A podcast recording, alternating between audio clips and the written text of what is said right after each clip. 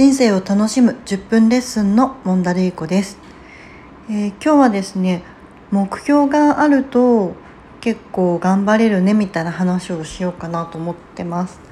で今日ですねあの楽天ルームにハマってるって話前したと思うんですけどフォロワーの人が2万人を突破してなんか今日の夜は夫とアップルパイ食べてお祝いしてました。でなんか目標を置くことの大切さっっていう話なんですけれどもなんか目標を置くことの意味というか、まあ、メリットって3つあるかなと思っててで1つはなんか目標で具体的な行動が設定できるっていうことなのかなと思います。で例えばなんかうん仕事で例えばエッセイを1万字書かなきゃいけないって1万字っていう目標数値が決まってればそれを目指して書くことができるだろうしうん例えば営業を100社するって決まってれば、まあ、その100っていう数字があの目標設定になって、まあ、そこに向かって行動していくみたいなことができるのかなと思います。なのでなんか目標が具体的にこう構造であの見えてくるっていうのは、まあ、どこまで頑張ればいいかが見えるっていうことなのかなと思います。でただなんかこの目標の数値と目的っていうのがしっかりリンクしてないと目標の数字だけ追いかけても結局目的にたどり着かないみたいなことはあるのかなと思います。で2つ目がなんか目標がない時より遠くに行けるのかなっていうふうに思ってて目標があった方が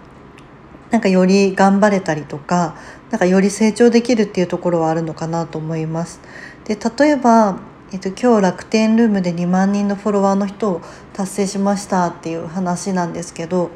えっと、もともと私最初始めた時はフォロワーの人1万人ぐらいになったらすごいいいなと思って始めたんですね。でやってるうちにあこれだったらこの調子でこうやってやっていけば1万人になるじゃんっていうのが見え始めてで最初はまあ1万人を目指してやってたんですけどなんかやってるうちにあこの目標じゃちょっと低いのかもしれないなって思ってなんか目標を高くしたんですね。で2万人を目指そうと。で今は3万人ぐらいを目指してるんですけどとそうすると、まあ、2万人って決める前よりも決めた後の方が、まあ、何をすべきかクリアになるので、まあ、それを毎日実行していくっていうことができるようになって目標がない時よりはより遠くに行けるようになるのかなと思います。で最後が目標を置くことで評価しやすいっていうのがあるかなと思います。で評価するっていうのは、まあ、例えばあのさっきの、えー、と2万人のフォロワーっていう話で、まあ、2万人っていう目標に対して今何人なのかっていうので評価することができるし、えー、と2万人を目指すためにこれとこれをやるっていうふうに決めた時に、まあ、それが実行されてるのに目標に達成してないのであればやり方が悪いのかうんもしくはそもそもの仮説が間違ってるとか。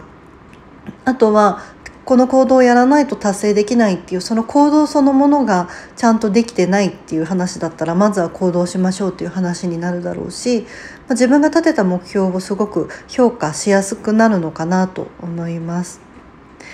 で目標を置くことってすごく大切だと思うんですけど、えっと、一点すもっと大切なことがあってなんかそれは目標と目的を間違えないようにするっていうことなのかなと思います。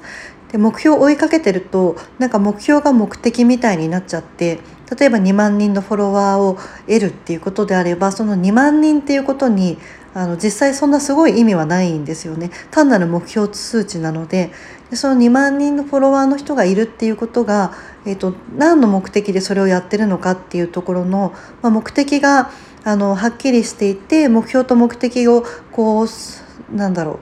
あの間違えないようにするっていうのが大事かなと思います。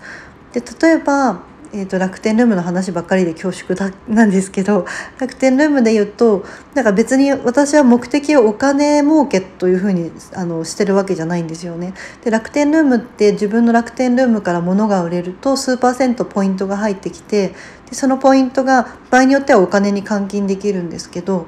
えーとぶっちゃけお金に別に困ってるわけじゃないしでもなんかこう楽天ルームしてると、まあ、自分の買ったものとか自分の欲しいものとか人に紹介してなんかそれが買われることの喜びとか楽しみみたいなのがあるんですよね。なので一番の目的は楽しむことでで楽しむためには例えば戦略を立ててその戦略が正しいということが自分の中で分かるとかそういうゲーム性みたいなものがあった方が圧倒的に楽しいんですよね。まあ、これは私の場合なんですけどなので、えっと、楽しいっていうことを最大限に引き出すために、えっと、しっかりとした数字の目標を置くっていうことを私はやっていて。